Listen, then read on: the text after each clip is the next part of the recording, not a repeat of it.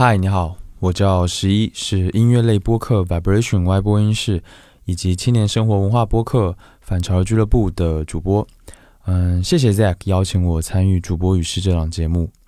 嗯，今天我想跟你分享的是一首来自台湾的词曲作者诗人林心叶的作品。有人教我公理和正义的答案。分享它的原因或者说是灵感，呃，是主播与诗第一期节目杨大一老师分享的那一首诗人杨牧的诗。有人问我公理与正义的问题，算是一个隔空回应吧。嗯，因为这首诗呢，也正是林心叶在回应杨牧，或者说是想和杨牧对话的一首诗，连名字都如此的相像，不过是将问改为教，将问题改为答案。那这首诗是林心业在台湾大学就读法律硕士一年级的时候写的，在二零一零年的时候呢，获得了第十三届台大文学奖新诗组的首奖。嗯，这首诗的背景和一九八一年在台大校园发生的悬案陈文成命案有关。呃，这个故事呢稍微有点敏感，所以我就不展开说了。有兴趣的话呢，你可以自己去找一下。我特别喜欢这一首诗。一个是因为他背后传达的那种对公理正义的追求，另外一个原因就是他这种和杨牧的对话传承的意愿。杨牧在一九八四年写出“有人问我公理与正义的问题”，多少年后都没有人回应过他。但是林心叶用“有人教我公理和正义的答案”这首诗回应了。他学习并且运用了杨牧写诗的语气，换行了技巧。用在这里呢，也就成就了这首诗主要表达的内涵。即使时空转变，但他们遇到的都是人间公理正义被扭曲、逆转的困境和疑惑，并且都在考虑以诗这种方式记录下来，让一代又一代的人警醒，并且记住公理正义的永恒价值。下面我读一下这首诗，希望你会喜欢。有人教我公理和正义的答案，林心叶。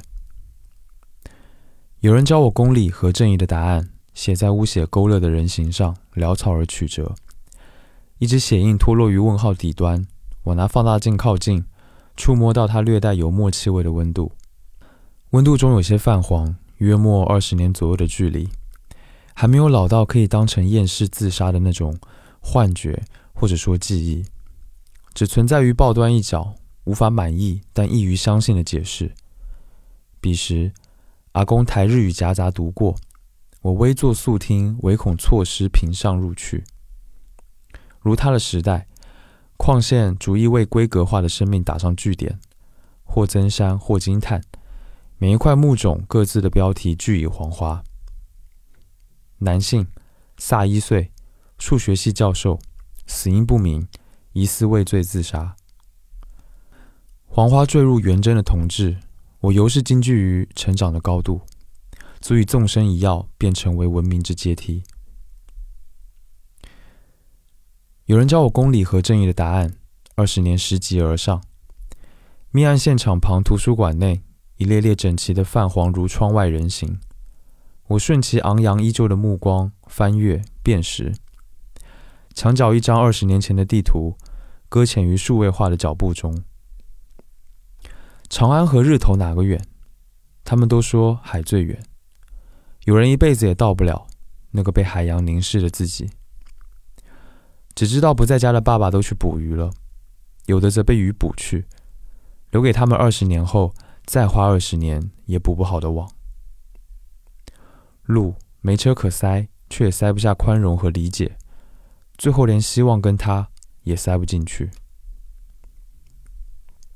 有人教我公理和正义的答案，教我从历史回到现实，回到显微镜前，研究如何去过滤、稀释布满符号和咒语的 DNA，如何以手术刀解剖早熟脆弱，如梨的基因，如何 debug 它的品种，compile 它的意识形态，update 它的阶级。乡愁这时候千万不能宕机，千万也不能输入任何有关口音的指令，尤其是有关族裔的梦。遗忘了最好，一次麻痹就足够要了他的命。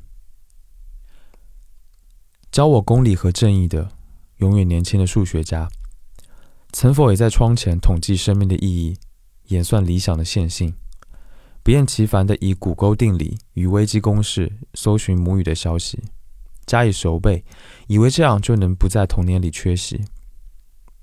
但我翻遍语言学，也找不到他的位子。既然他饱读古文，英语绘画流利，五岁背九九乘法，也许该常常文字学，挑出所有粘牙或烫舌的词汇，学会在必须呐喊与缄默的向量上顶住再沉再浮的喉结。有人，多少人在乎他是什么人？教我公理和正义的答案，不断的出走。在二十年前，他卅一岁那年，所有出走的意义都倾斜着回来，包括死亡。是出走还是抵达？是成就一篇墓志还是一首诗重要？二十年，他死成了一项定律：不倾斜，你就得直挺挺的颠倒。多数人的选择一直遗传到现在，并训练出一批素质整齐的幽灵。他们挤在他曾隐居寄寓的一个个牢窗，眼睁睁看声调越狱了。没有人